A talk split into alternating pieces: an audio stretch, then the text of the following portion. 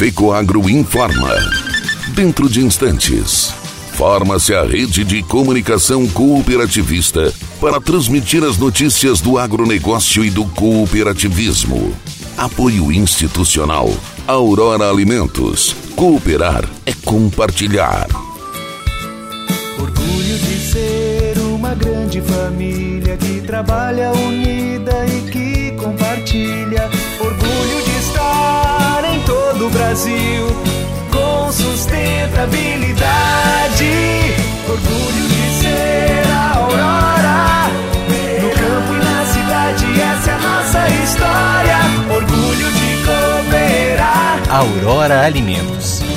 Orgulho de ser Aurora.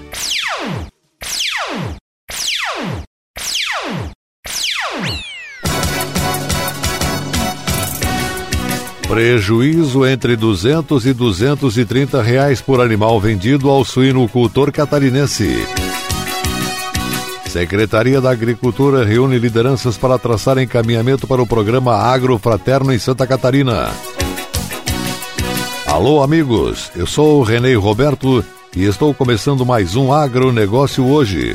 Jornalismo rural diário da FECO Agro para os cooperados do campo e da cidade. Ele é nobre e é o máximo, porque seus grânulos são revestidos com uma solução biodegradável de micronutrientes, proporcionando nutrição completa para a planta. O Nobre Max garante uniformidade na aplicação, melhora o aproveitamento dos nutrientes, garantindo mais produtividade e renda. Nobre igual a você, máximo como sua lavoura. Nobre Max é um produto exclusivo da Fecoagro. Peça já na sua cooperativa.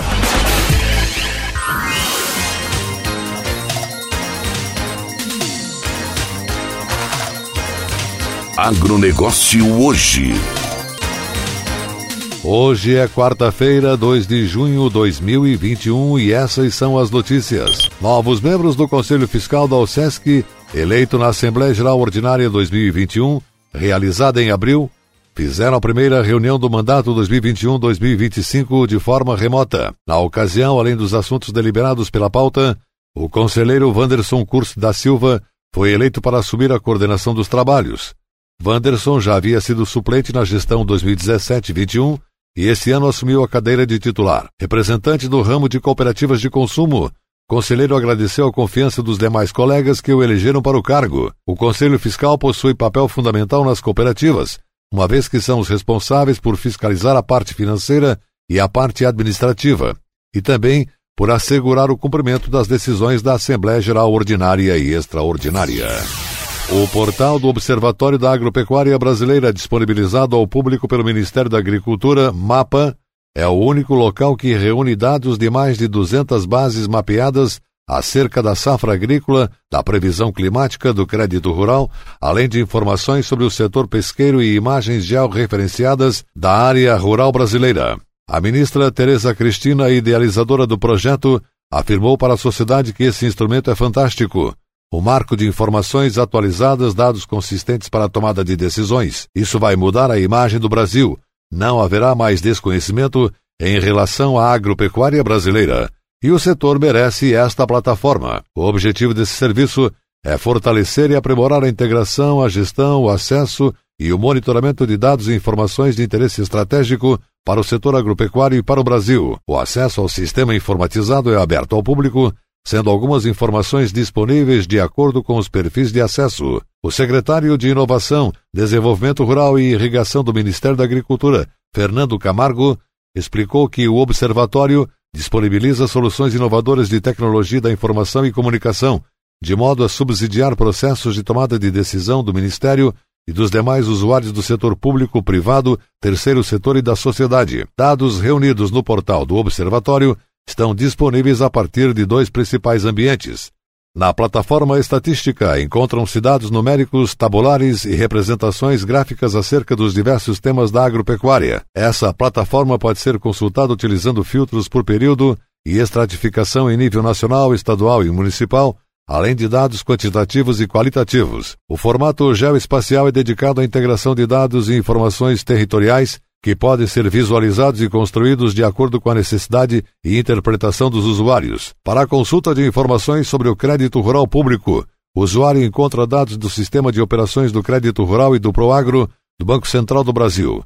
Informações sobre as principais culturas agrícolas, arroz, café, feijão, milho, soja e trigo, podem ser encontradas conforme cultivo, crédito, disponibilidade e mercado interno e externo no painel Produtos Agrícolas. Uma biblioteca ainda reúne publicações dos diversos temas e setores como relatórios, informativos, revistas, planejamentos, boletins e cartilhas. Até o mês de julho, outros temas estarão disponíveis como assistência técnica, assuntos fundiários, agricultura familiar, pecuária de corte, e Comércio Exterior. Principal estado brasileiro produtor de suínos. O estado de Santa Catarina está registrando prejuízos na suinocultura. O presidente da Associação Catarinense de Criadores de Suínos, Losivânio de Lourenço, afirma que o atual patamar de 5,70 do suíno vivo, o prejuízo por animal vendido pode variar entre 200 a 230 reais. De acordo com o presidente de Lorenzi, além da pressão dos custos de produção, há uma sobreoferta de carne suína no Brasil e a ponta consumidora descapitalizada não consegue absorver. Hoje o custo de produção para cada quilo de suíno é mais de R$ reais, puxado pela saca de 60 quilos do milho a 106 reais e a tonelada do farelo de soja a R$ 2.660. Tem produtor vendendo matrizes para pagar as contas, diminuindo a produção ou até pensando em fechar as portas, lamentou Losivânio, e explica que, por mais que as exportações estejam em bom ritmo, a maior parte da produção de carne suína fica em solo brasileiro e os preços nas gôndolas seguem altos, compatíveis com o pico de preços registrados para o animal vivo em novembro do ano passado. A virada para o mês de junho que deveria trazer melhores preços tanto pela entrada da massa salarial quanto pelo tempo frio propício para o aumento no consumo da proteína, ainda é carregada de incertezas.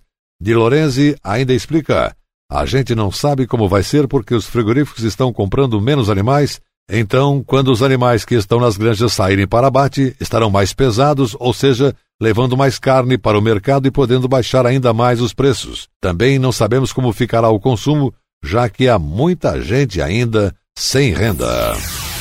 Os produtores e trabalhadores rurais do norte catarinense terão 51 oportunidades de capacitação gratuita em vários municípios no mês de junho. A iniciativa é do Serviço Nacional de Aprendizagem Rural Senar Santa Catarina, órgão vinculado à Federação da Agricultura e Pecuária do Estado, em parceria com os sindicatos rurais. A programação está disponível no site da entidade e oferece mais de 280 cursos em todo o estado.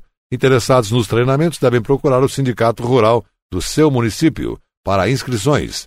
As capacitações estão disponíveis no site do Senar, www.senar.com.br, com especificação de carga horária local e data. E a seguir, logo após a nossa mensagem cooperativista, Secretaria da Agricultura reúne lideranças para traçar encaminhamentos para o programa Agro Fraterno em Santa Catarina. Aguardem. Mudar pode dar um pouco de trabalho, mas se é para melhor, vale a pena.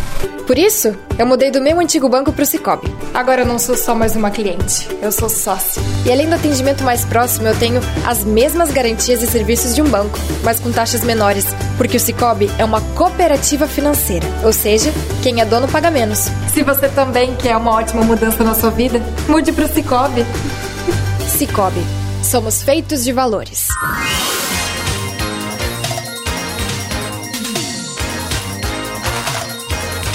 Agronegócio hoje. Continuamos com o nosso agronegócio hoje, desta quarta-feira, e agora atenção para a última notícia. Secretário da Agricultura Altair Silva de Santa Catarina reuniu ontem lideranças do setor agropecuário para discutir estratégia operacional para o programa Agrofraterno, lançado recentemente pela OCB e CNA e abraçado no estado por todas as entidades do agro. Na reunião realizada na semana passada, quando foi anunciado o programa, por convocação do presidente da FAESC, José Zeferino Pedroso, ficou definido que as entidades do agro vão participar da arrecadação de donativos e caberia então à Secretaria da Agricultura e outros órgãos da área social do governo a distribuição dos donativos de acordo com as necessidades identificadas no campo. A intenção é atender os pequenos agricultores ou trabalhadores rurais que estão com suas rendas afetadas em função da pandemia da Covid-19. A reunião no gabinete do secretário contou com a presença de representantes da FAESC Senar, FETAESC, OSESC, FECOAGRO e Sindicarne, além de representantes da Secretaria de Desenvolvimento Social do Estado, da representante da primeira-dama